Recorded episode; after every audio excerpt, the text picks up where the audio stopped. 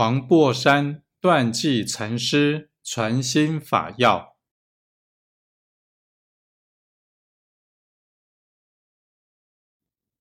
一经明者，即心也。学道人皆知此，但不能免作一经明六合合解，遂被法服，不弃本心。如来现世欲说一圣真法，则众生不信，心谤没于苦海。若都不说，则堕兼贪，不为众生普舍妙道。